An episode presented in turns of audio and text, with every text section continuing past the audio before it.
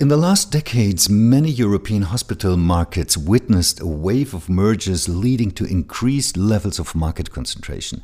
The effects of hospital mergers have been investigated by the German Institute for Economic Research, DIW Berlin. The study was published on the 18th of August in 2021.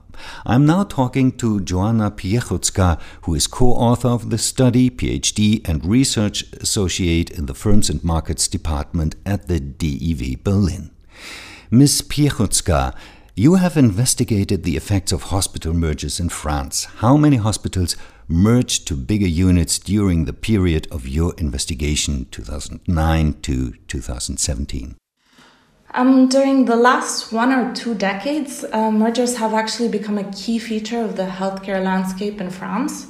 As much as a third of all private for profit clinics has undergone a merger. So, when I talk about undergoing mergers, I have two dynamics in mind.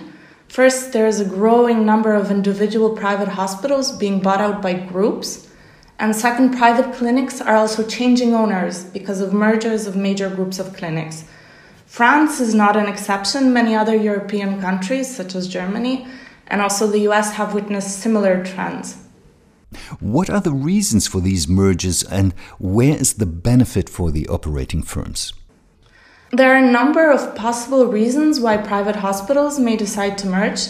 Some are good, others not so good. On the one hand, a hospital merger may allow firms to combine resources to achieve efficiencies and reduce costs. A greater specialization of hospitals may also allow them to increase quality. On the other hand, mergers may also be an attempt to increase market power or reduce market competition. This tends to have negative effects on quality. And what is the effect of these mergers on the healthcare market? Um, these mergers they may translate into a greater concentration of local healthcare markets this may in turn affect the strategic offer of healthcare services in the affected markets. Um, in our study, we show that merged hospitals they actually reduce their offer of duplicate healthcare services. Rather than both continuing to offer the same service, they decide to close one down. They also position themselves strategically with respect to their competitors by reducing the offer of similar services. Overall, these mergers may have contributed to the great deal of closures of activities observed in the healthcare market studied. And which medical fields are affected most? So, in our study, we investigate only private acute care hospitals in France. This covers surgery, medicine, and obstetrics activities.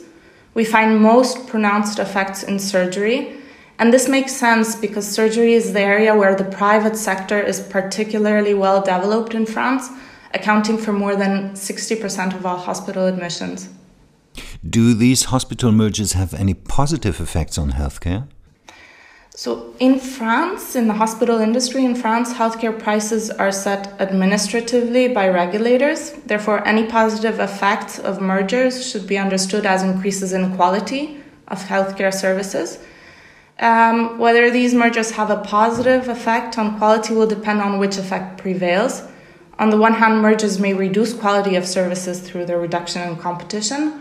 On the other hand, they allow hospitals to specialize and potentially increase the quality of services through this routine effect. However, we cannot say anything straightforwardly from our study. To what extent are your research results comparable to the situation in Germany?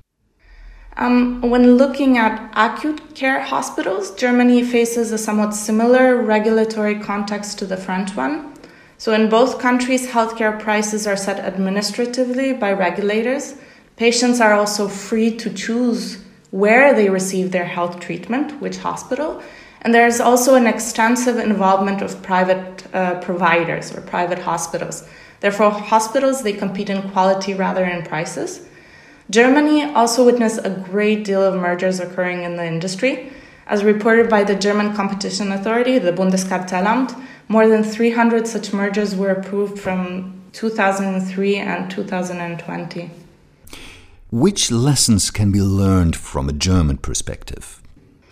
I would say there are two main messages that can be learned.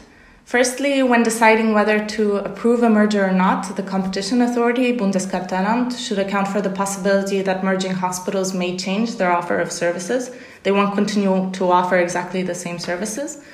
Secondly, and I would say most importantly, um, more retrospective studies are needed to guide policymakers to make the right decisions. This requires cooperation of a number of actors competition authorities themselves to provide the initiative to evaluate the mergers they have approved, national health regulators that collect and provide detailed data on outcomes for a broad range of healthcare services, and finally, researchers that have the toolkit to assess the effects of mergers on a number of healthcare outcomes. Ms. Piechucka, thank you very much for the interview. Thank you.